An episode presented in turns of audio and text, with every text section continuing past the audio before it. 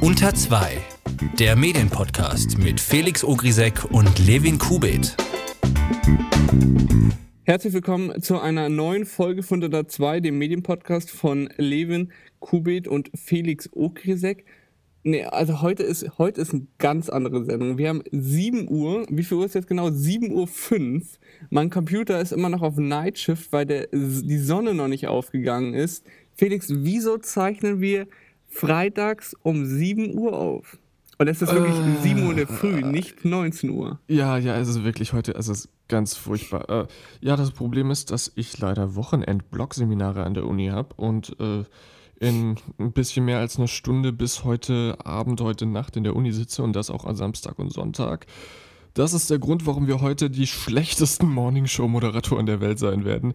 Äh, und heute sehr früh aufzeichnen. Ja, das, das wäre in meinem Fall nicht schlimm. So, ähm, ich habe damit ja kein Problem, aber ich habe heute noch viereinhalb Stunden geschlafen. Also ähm, komische Versuche, sich auszudrücken, ist, wird mit diesem Podcast inklusive sein. Ja, ja, der Kaffee hat noch nicht reingeballert, aber hören wir auf zu jammern und versuchen das Beste daraus zu machen, denn heute geht es unter anderem um äh, die Türkei, wo das Liken jetzt auch für Deutsche ein bisschen gefährlicher wird. Dann ein ganz tolles neues Netflix-Projekt, auf das ich mich auch freue. Ähm, die königliche Familie hat äh, zugeschlagen im Journalismus und Richard Gutjahr hat ein neues, hippes Medienprojekt am Start. Und das hört sich ja, das hört sich alles spannend an. Ich, ich würde sagen, wir fangen mal mit der Türkei an. Ähm, die, eine Reisewarnung des Auswärtigen Amts für die Türkei, die besteht ja schon seit längerem. Jetzt hat das Auswärtige Amt diese aber verschärft und um einen für uns ziemlich interessanten Punkt erweitert. Kurz gefasst, Türkei-Reisende sollen Obacht in sozialen Netzwerken geben und darauf achten, was sie bei Facebook, Twitter und Co. gepostet haben. Zitat, dabei können auch solche Äußerungen, die nach deutschem Rechtsverständnis von der Meinungsfreiheit gedeckt sind, Anlass zu einem Strafverfahren in der Türkei geben. Und Achtung, auch nicht öffentliche Kommentare könnten an die türkische Strafverfolgung weitergegeben werden. Noch wichtiger, es könnte auch ausreichend sein, dass ihr einen Beitrag mit einem Inhalt, der den türkischen Behörden nicht gefällt, liked oder teilt. In dem Bericht vom Auswärtigen Amt heißt es weiter, es ist weiterhin von einem erhöhten Festnahmerisiko auszugehen. Ja, ich habe da mal so drüber nachgedacht über diese Meldung, ich habe mir die ja auch durchgelesen und bin dann mal so durch meine Twitter- und Facebook-Timeline gescrollt. Ich glaube, ich werde die nächsten fünf Jahre nicht in die Türkei gehen. Ja, das ist, glaube ich, keine schlechte Idee, Felix. Mhm, mh.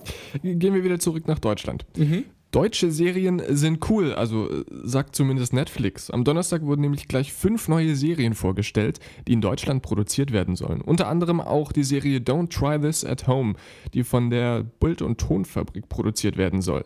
Die BTF kennt man schon aus anderen bemerkenswerten Produktionen, wie zum Beispiel dem Neo-Magazin Royal mit Jan Böhmermann oder dem Videospiel Trüberbrook. Geschrieben wurde die Serie von BTF-Urgestein Philipp Käsbohrer, Sebastian Colli und Stefan Tietze, der seinen Durchbruch als Comedy-Autor erst vor wenigen Jahren beim Neo-Magazin hatte arbeitet die britische Fotoagentur PA Images unter königlicher Zensur? Das hat sich diese Woche die Süddeutsche Zeitung gefragt. Hintergrund ist ein Sturz bei einer royalen Hochzeit des britischen Königshauses. Ein Mädchen stürzte. Das Foto von dem Sturzmoment wurde zwar nicht veröffentlicht, aber ein Foto einen Moment später. Das Mädchen steht wieder, der Rock sitzt da, wo er hingehört. Aber nach einigen Stunden hat PA Images ähm, dieses Bild auch zurückgezogen und Partner wie Getty Image und DPA und Co. informiert. Begründet wurde der Schritt in einer internen Mail mit dem britischen Gesetz, das Minderjährige schütze. Einige britische Medienanwälte meinen aber, dass das bei diesem Foto nicht greife. Und auch bei diesem Foto stellt sich dann natürlich wieder die Frage, wie zuvorkommt sollten die Redaktionen jetzt sein? Denn es wird noch viele royale Termine geben, ob PA Images oder jede andere Agentur da sein werden. Das entscheidet das britische Königshaus. Na, da ist man doch dann lieber nett zu denen. Der Journalist Richard Gutjahr, der unter anderem für den BR arbeitet, hat mit zwei Kollegen das Portal emobly.com gestartet. Nach eigenen Angaben ein unabhängiges Portal, das rund um das Thema E-Mobilität informieren soll. So hat man sich hier eine Nische bedient, auf die sich äh, so bislang noch keiner spezialisiert hat. Wie das Projekt finanziert werden soll, ist noch nicht bekannt. Es wird aber spannend sein zu sehen, wie das Portal mit der Autobranche umgeht. Bisher finden sich auf der noch jungen Seite nämlich nur Meldungen zu Studien und Erfolgsnachrichten zu E-Autos, die einer Pressemitteilung des Herstellers nicht unähnlich sein dürften. Es gibt mal wieder Neues zur Zusammenführung von Print und Online beim Spiegel. Wie Media erfahren haben will, wird es beachtliche Umbaus Umbaumaßnahmen innerhalb des Spiegels geben und nahezu die komplette Führungsriege ausgetauscht werden. Das Hauptstadtbüro soll neben den Spiegelredakteuren Melanie Amann und Martin Knobe mit zwei Onlinern in der Führungsmannschaft besetzt werden. Büroleiter wird der aktuelle stellvertretende Chefredakteur Dirk Kubioweit, der das Büro schon davor geleitet hat. Er solle aber weniger im Tagesgeschäft mitwirken, sondern eher beratend wirken, so Media. Ein weiterer Wechsel könnte von René Pfister ausgehen. Er könnte von Berlin nach Washington wechseln, wo allerdings erst seit kurzem Christoph Scheuermann das Büro leitet. Für viele andere Führungskräfte suche man derzeit noch nach Aufgabengebieten. Es geht wieder um Meinungen in unserer nächsten Kategorie und zwar um die Meinung von Georg Renner. Das ist ein Journalist, der unter anderem für die NZZ geschrieben hat. Und es gibt da dieses, äh, diesen Spruch, der heißt, wenn jemand sagt, es regnet und jemand anders sagt, es ist trocken, ist es nicht dein Job, beide zu zitieren, sondern dein Job ist es, aus dem Fenster zu sehen und rauszufinden, was davon stimmt. Und Georg Renner hat unlängst getweetet, weil er diesen Spruch eben schon so oft in der Timeline gehabt habe, ähm, wolle er kurz anmerken, dass er das für ein Missverständnis halte.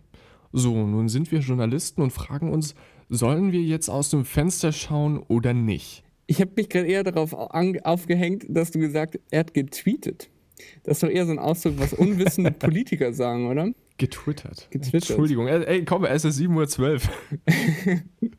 ja, äh, er, ist, ja, er ist anderer Meinung. Ähm, er würde, wenn, wir, wenn man bei der Metapher bleibt, das eher so sagen, nämlich, wenn die Sonne scheint, aber X beharrlich erzählt, es regne, dass bitte nicht sein Job sei, zigmal zu schreiben, aber es regnet gar nicht, sondern X zu fragen, wie er auf seine Lüge kommt, denn und dann da eben den Kontext und Verantwortung herzustellen. So schreibt er das. Und ähm, da müssen wir mal drüber sprechen. Also ich finde das nicht falsch, aber ich glaube, es geht beides.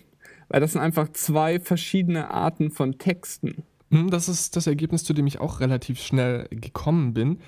Denn diese, diese, diese Beispielsprüche funktionieren nicht so richtig. Oder sie funktionieren vielleicht in der Uni in der ersten, im ersten Semester in der Vorlesung, um klarzumachen, um welche Schiene es geht, nämlich um äh, nüchterne Berichterstattung. Aber tatsächlich ist es ja so, dass die einfache Meldung eben was anderes ist als investigativer Journalismus ähm, oder eine Reportage. Denn ich habe mir auch überlegt, es wäre ja für den Journalisten ähm, wenn eben einer behauptet, also es äh, scheint die Sonne und jemand anders sagt, es regnet, wäre es für den Journalisten ja ein leichtes, mal kurz rauszugehen und selber zu erfahren, ob er nass wird, äh, also äh, Bild für Reportage in diesem mhm. Sinne, und äh, das dann so rauszufinden, anstatt einfach nur äh, Meldungen zu copy-pasten und äh, weiterzugeben. Also Renner argumentiert das eben so, dass, ähm, er, dass der Gedanke, den, den Lesern offensichtliches vorbeten zu müssen, von dem sie sich ohne Mühe selbst ein Bild machen könnten, ähm, das scheint ihm das, auf, einen, auf der einen Seite das Grundübel zu sein, dass man glaubt, eine unmündige Öffentlichkeit an der Hand führen zu müssen und auf der anderen Seite verdreht seiner Meinung nach die Metapher völlig den Nachrichtenwert. Er schreibt, in der Situation ist die relevante und interessante Geschichte natürlich nicht die Sonne, die scheint, sondern die Lüge von X. Und äh, dann schreibt er, damit geht es, sich zu befassen. Ich, ja. Es ist wie, wie immer in der Medienwelt nicht nur schwarz und weiß, sondern die Wahrheit liegt irgendwo dazwischen. Aber ich finde das gut, dass er das angesprochen hat, weil dieses Zitat hat man ja, hat man doch schon relativ oft. Und mhm. ich würde das nicht als, er, er, hat, er, er hat das eher so getwittert, als wäre das eben so einigermaßen falsch, das andere Zitat. Ich würde das jetzt eher sehen, als wäre das quasi eine Erweiterung.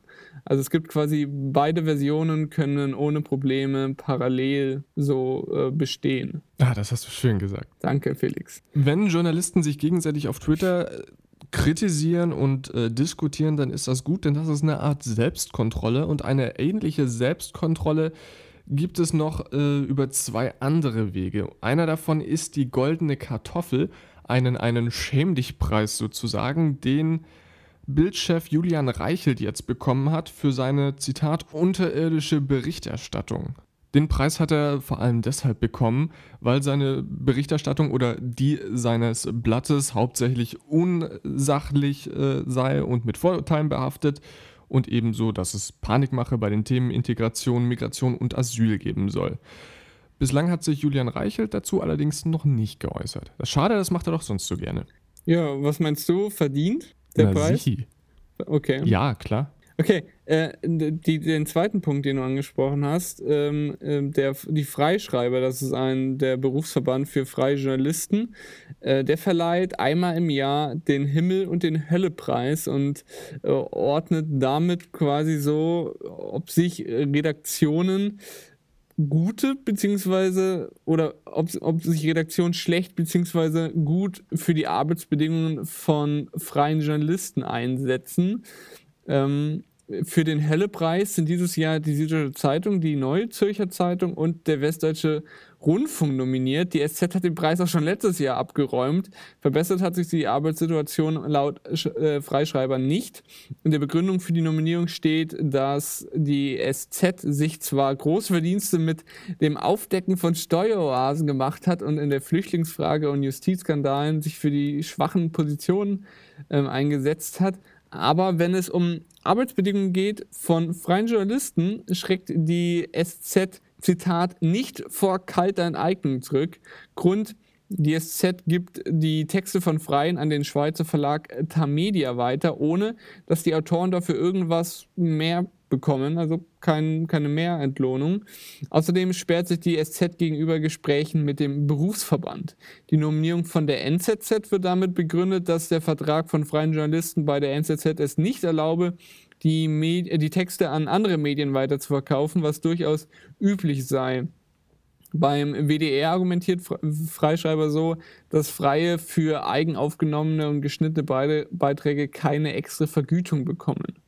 Aber kommen wir zu den vier Kandidaten, die offenbar dieses Jahr Gutes gemacht haben. Das sind zum einen 19 freie Journalisten der Esslinger Zeitung, die im Sommer gemeinsam gestreikt haben, trotz der Gefahr, dann Aufträge zu verlieren und sie haben mit dem Streik ihre Situation sogar etwas verbessert. Die Betreiber der Seite VG Info hatten sich die, hätten sich die Nominierung deswegen verdient, weil sie Licht ins Dunkeln der komplizierten Regelungen von Leistungsschutzrecht, Urheberrecht und Co. bringen und das Unternehmermagazin Impulsfalle mit Arbeit, mit äh, Freien auf Augenhöhe, Respekt und Fairness auf, ähnlich wie der vierte Himmelkandidat die PM-Gruppe und eines fällt sehr schnell auf, für den Himmelpreis ist keine der großen Redaktionen nominiert. Ich finde das ehrlich gesagt, also ich habe ähm, mich jetzt nicht genau mit den Arbeitsverhältnissen beim WDR äh, beschäftigt, aber ähm, in dem Artikel von Media, der mir vorliegt, heißt es auch, dass man Radiosendungen selbst fahren solle. Und mit Verlaub, dass ein äh, Radiomoderator seine Sendung selbst fährt, das ist in 99% der Fälle so. Ich weiß nicht, ob man die Formulierung so stehen lassen kann. Die einzige Sendung, die mir jetzt einfällt, in der Radiomoderatoren ihre Sendung nicht selbst fahren müssen, das ist SWR1 Leute, das ist ein Talkformat. Aber das war's dann auch. Ja, der Preis soll am 17. November verliehen werden. Und also ich finde das grundsätzlich eine gute Sache, äh, beides, mhm. also die goldene Kartoffel und Freischreiber. Das hat einen sehr ernsten Hintergrund. Aber ich finde das, find das gut, dass die so auch die freien eben mit diesem Preis unterstützen wollen. Mhm, ja, brancheninterne Kritik finde ich äh, sehr, sehr wichtig. Kommen wir jetzt zu ähm, einem äh, mindestens erstaunlichen Ereignis mhm. der letzten Woche. Denn äh, bei CNN war, äh, es, es, lustiger wird's nicht, war Bombenstimmung, so jetzt habe ich es gesagt. Ah, ah. Ja, ihr werdet es sicher mitbekommen haben. Äh, einige US-Politiker der Demokraten haben Pakete mit Briefbomben zugeschickt bekommen, darunter Ex-Präsident Barack Obama, die ehemalige Außenministerin und Präsidentschaftskandidatin Hillary Clinton und äh, ein Milliardär, der die Dem Demokraten unterstützt hat. Und zuletzt auch der ehemalige Vizepräsident Joe Biden. Ebenfalls ging ein Paket an die Produktionsfirma des Schauspielers Robert De Niro und und darüber werden wir uns jetzt genauer unterhalten, an den amerikanischen Nachrichtensender CNN. Felix, ich würde sagen, wir splitten das mal so in zwei Teile. Ich würde sagen, wir thematisieren auf der einen Seite den mehr oder weniger professionellen, das lasse ich jetzt mal noch offen, Umgang von CNN mit der Situation und dann noch die Reaktion vom prominenten und regelmäßigen Kritiker US-Präsident Donald Trump. So zuallererst, wie ist CNN damit umgegangen? CNN war live auf Sendung, als in dem New Yorker CNN-Büro das Paket eintraf. Mitten in der Sendung geht, ging dann der Feueralarm an. Ironischerweise geht es thematisch in der Sendung gerade um die Briefbomben, die an Obama, Clinton und weitergeschickt wurden. Der Moderator und die Moderatoren gehen aber höchst professionell um. Sie merken selbst kurz auf, als die Sirene losgeht und schalten dann zu ihrem Reporter und klären, während dieser erzählt die Situation. Hören wir mal kurz rein. The, the FBI is saying that they were rudimentary but functional. functional. That means they were explosive devices. And to have projectiles, I mean, that's a, excuse me, that sounds like a fire alarm here. We'll keep you posted on that. But to have projectiles, that, that is a uh, feature you will often see in, in, bombs that terrorists use in, in Afghanistan, elsewhere. ISIS has used uh, that kind of bomb before. It doesn't mean it's exclusive uh, just to those kinds of terrorist groups, but that is a significant development. Uh, Tom Fuentes, if you're still hearing us here, they're connected now. Uh, the bombs targeting Soros, Clinton, Obama, and the White House. The FBI says that they were functional. How significant? Well, it's significant that it wasn't just a hoax. Nach dem Schalten zum Reporter beendet dann die Moderatoren die Sendung mit dem Verweis auf den Feueralarm. It's an actual device that could hurt somebody. Okay, um, we're going to jump in. There's a There's fire, a fire alarm, alarm here. You might have heard it in the background. We're going to find out what the latest is uh, we'll here right at CNN. We're going to be right back.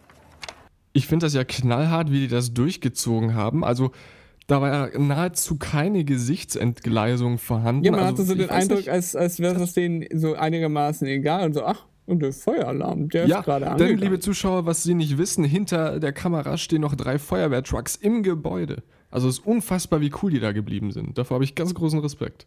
CNN hat dann auch weiter professionell gesendet und zwar mit eher unprofessioneller Hardware mit ihren Smartphones. Sie haben äh, das äh, einfach mit dem Smartphone gefilmt und so live übertragen und die Berichterstattung dann von außerhalb des Gebäudes weitergeführt.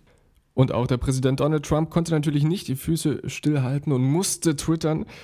Und das ist dann äh, gestern Nachmittag passiert. Da hat er geschrieben, der Grund, dass die Menschen so wütend und aufgebracht sind, äh, sind die Falschmeldungen der Mainstream-Medien. Und könnte man sagen, dass das äh, indirekt die Beschuldigung an CNN selber ist, hättet ihr nicht so eine Scheiße berichtet, hätten euch wütende Leute keine Bombenpäckchen geschickt. Tatsächlich ist es allerdings ein sehr reales Problem, dass Donald Trump sowas schreibt. Denn was er da macht, ist ganz, ganz billige Eigen-PR. Und er will sich damit im Grunde einfach nur positiv von den Medien abgrenzen. Er will den Medien ein schlechtes Image geben und sich selber besser darstellen. Das kennen wir so auch aus Deutschland. Das macht die AfD in Deutschland ganz genauso. Man versucht, die Medien zu denunzieren und sich eben positiv von ihnen abzugrenzen. Das klappt bei manchen, manchen Menschen leider, äh, bei den Normaldenkenden eher weniger. Das Ding dabei ist allerdings, dass es da eine sehr interessante PR-Theorie zu gibt. Denn was äh, Trump und auch die AfD machen, äh, ist PR, also Eigeninteressenvertretung in den Medien. Es gibt die Theorie, dass PR und Journalismus äh, gegenübergesetzt und gleichwertig auf Augenhöhe kommunizieren. Und es gibt die Theorie, dass äh, vorbestimmt ist, dass PR aufgrund ihres zwangsläufig nicht fairen Verhaltens mächtiger ist als der Journalismus. Es gibt zwar Ethikkodex, äh, Kodizi, die besagen, dass die PR immer fair und transparent sein sollen, was sie allerdings nicht sein müssen. Und das gibt der PR im Gegensatz zum Journalismus eben den Vorteil, dass sie nicht uneigennützig sein müssen, sondern gerade das Gegenteil sind. Also Interessen geleitet und deshalb viel mehr Macht haben können und äh, viel schmutzigere Kampagnen fahren können gegen die Medien. Ich finde das auch nochmal eine andere Nummer, äh, weil, also, dass Trump Medien beleidigt, das weiß man ja und das ist jetzt nichts Neues grundsätzlich, aber die Situation ist eine gänzlich andere. Dass er dann nach, nach einem solchen Tat gegen die Pressefreiheit, also äh, da hat gerade ein Medienunternehmen eine Briefbombe zugeschickt bekommen und das ist kein Zeichen von ach, macht eure Arbeit weiter so, sondern eher hört auf. Und dass er dann sagt, äh, die Medien müssen die endlosen Feindseligkeiten und die konstant negative und oft falsche Attacken und Geschichten stoppen, das ist, finde ich, schon mal eine andere Nummer in dieser Situation.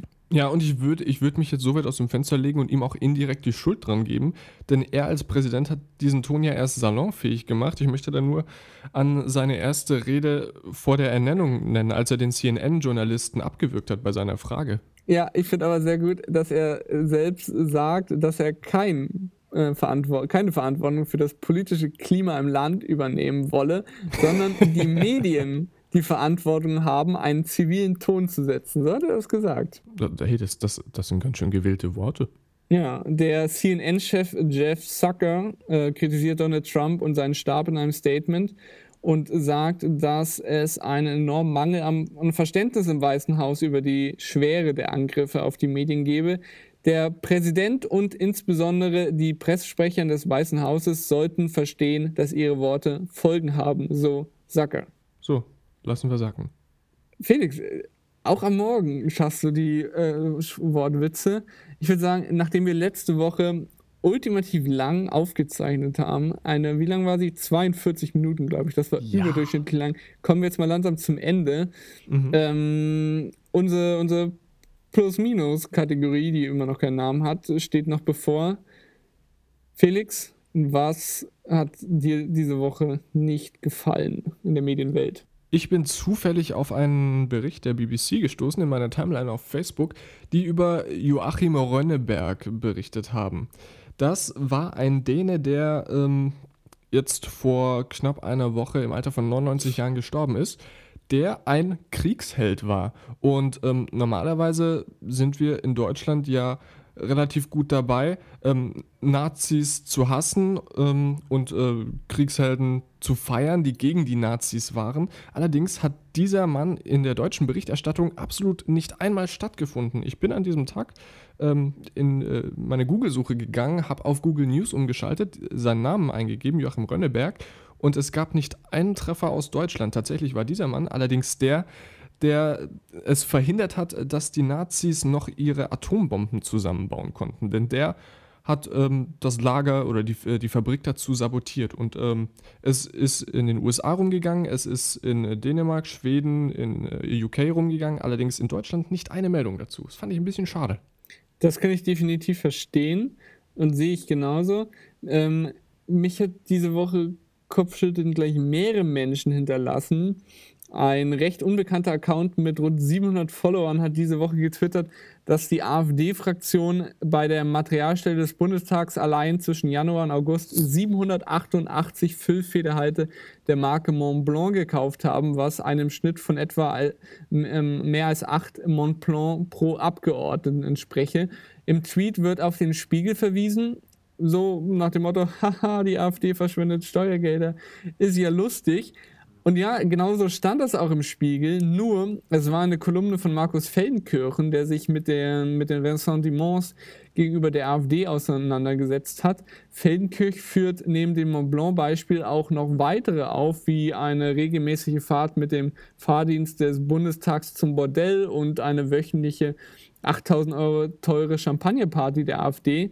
Wenn man allerdings weiterliest, was bei einer zweispaltigen Kolumne nicht zu viel verlangt sein sollte, liest man, dass Feldenkirchen sich das alles ausgedacht hat, um zu zeigen, wie die Nachrichten, die AfD-Sympathisanten gerne in sozialen Netzwerken teilen, Ressentiments schüren, die eben ganz gut ins eigene Weltbild passen. Und genau das hat Feldenkirchen eben auch gemacht und einige der Spiegleser sahen sich eben im ersten Teil der Kolumne in ihrem Weltbild über die AfD bestätigt.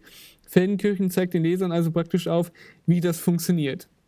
So, das war jetzt eine ziemlich lange Herleitung, um überhaupt darüber zu sprechen, was mich zum Kopfschütteln gebracht hat. Also, dieser eher unbekannte Twitter-Account hat die ausgedachte Behauptung von Feldenkirchen auf Twitter verbreitet, ohne zu sagen, dass sie falsch ist. Wahrscheinlich hat er den Text selber nicht zu Ende gelesen. Das Problem ist aber, dass der Tweet sehr oft retweetet wurde und das auch nicht von irgendwem, sondern von vielen Personen, die in der Öffentlichkeit stehen. Ich fange mal an. Die Grünen München, die, der Agenturgründer Matthias Richel, einem parlamentarischen Staatssekretär, einer linken Politikerin, dem Berlin-Korrespondent der FAZ, Henrik äh, Widuwild, dem Wirtschaftsredakteur der SZ Thomas Oechsner und dem Ministerpräsidenten von Thüringen Bodo Ramelow. Von einem Ministerpräsidenten. Und noch von Politikern und von Journalisten. Ungeprüft retweetet, weil es ins eigene Weltbild passt. Da kann ich nur den Kopf schütteln. Ach ja, Medienkompetenz, ne? Ein ekelhaftes Wort. Keiner weiß, was es bedeutet, aber jeder muss sie besitzen. Ich würde Felix, dieses Thema ja, ähm, gnadenlos als positiv einordnen. Denn ich fand das sehr gut, dass diese Kolumne so gemacht wurde und äh, die Leute mal an der Nase rumgeführt wurden. Ist allerdings. Da bin ich auch voll bei dir. Da bin ich voll bei dir. Die Kolumne ist gut. Aber äh, was ich kritisiert habe, ist, die, dass das Ungeprüfte weiterverbreiten. Mhm, ja, klar, das ist äh, Bullshit. Ähm, ist auch gar nicht mein positives äh, diese Woche, diese Kolumne, sondern so. ich greife nochmal zurück auf meine Meldung ähm, von Netflix, weil ich mich tatsächlich wie ein kleines Kind freue, dass ähm, die Serie Don't Try This at Home äh, von der BTF, ähm, nicht, dass das von der BTF produziert wird, sondern dass äh, Stefan Tietze daran mitschreibt. Ähm, denn den finde ich persönlich nun leider bumslustig. Den kennt man unter anderem auch aus dem Podcast UFO. Und das ist einfach so mein kleiner Fanboy-Moment heute. Ähm, seit gestern weiß ich das, dass äh, der Tizi da dran äh, mitschreibt. Und seit gestern freue ich mich jeden Tag auf diese Serie. Das ist das ganze Geheimnis. Unspektakulär. Ich habe, äh, glaube, du hast mir das empfohlen, das Podcast UFO, kann das sein? Mhm, ja, das kann ich habe das jetzt ein paar Mal schon angehört und ähm, ich finde das auch ganz witzig. Ja, Podcast UFO äh, mit Florentin Will und Stefan Tietze. Nicht ganz so sachlich und korrekt wie wir, aber halt uns lustig, man kann es nicht anders sagen. Ähm, genau, äh, mein positiver Punkt ähm, ist folgender. Die Neue Zürcher Zeitung baut ja seit Monaten massiv an ihrer App rum die es auch wirklich dringend nötig hatte, das muss man so sagen. Im Moment testen sie gerade das Vorlesen von Artikeln mit äh, Text-to-Speak-Diensten. Also kein Mensch liest den Text vor, sondern er wird von einer, von, von, oder mit einem maschinell, mit einer Maschine in Ton transferiert. Das hört sich jetzt im Moment noch sehr blechern an, so eine Art wie Siri, aber die NZZ meint, dass man am Ende der Beta-Phase es hinbekommen möchte, dass man nur schwer die Maschine heraushört loben möchte ich daher auch noch nicht das Vorlesen an sich, sondern den Player. Vor ein paar Wochen habe ich mich an dieser Stelle darüber aufgeregt, dass der Spiegel seinen Artikel in einem Player anbietet, der es nicht wert ist, ihn Audioplayer zu nennen. Die NZZ hat äh, nun einen Player entwickelt, der sich an den herkömmlichen Playern von Podcast-Apps orientiert. Das sollte eigentlich nicht zu viel verlangt sein, aber da es anscheinend so wenige hinbekommen, hat mich das diese Woche gefreut. Ah, wunderschön. Wobei ich es nicht mag, wenn synthetische Sprachprogramme irgendwann Sprecher ersetzen. Da hätte ich da ein ganz, ganz großes Problem. Ja, ja das stimmt. Aber vielleicht kriegen sie es ja hin, dass das sich irgendwie einigermaßen okay anhört. Ja, Wir wollen euch noch hinten raus äh, eine Leseempfehlung mitgeben, die empfehlen möchte ich diese Woche einen Text des SZ-Redakteurs Simon Hurz, der sich mit der bevorstehenden massiven Veränderung von Googles Suchmaschine auseinandersetzt mit denen Google sogar selbst seine eigenen Prinzipien bricht. Solltet ihr gelesen haben, wir packen euch das natürlich in die Show Notes. Und damit war's das für diese Woche. In, naja, fast Rekordzeit, knapp 30 Minuten habe ich jetzt hier auf der Uhr bei der Aufnahme. Ich hoffe, ihr hattet Spaß beim Zuhören. Wenn euch was gefallen hat oder nicht gefallen hat, dann schreibt uns bitte Feedback an äh, unter 2 podcast.gmail.com oder schreibt uns auf Instagram und äh, Twitter und wir hören uns dann nächste Woche wieder. Bis dahin, macht's gut. Tschüss.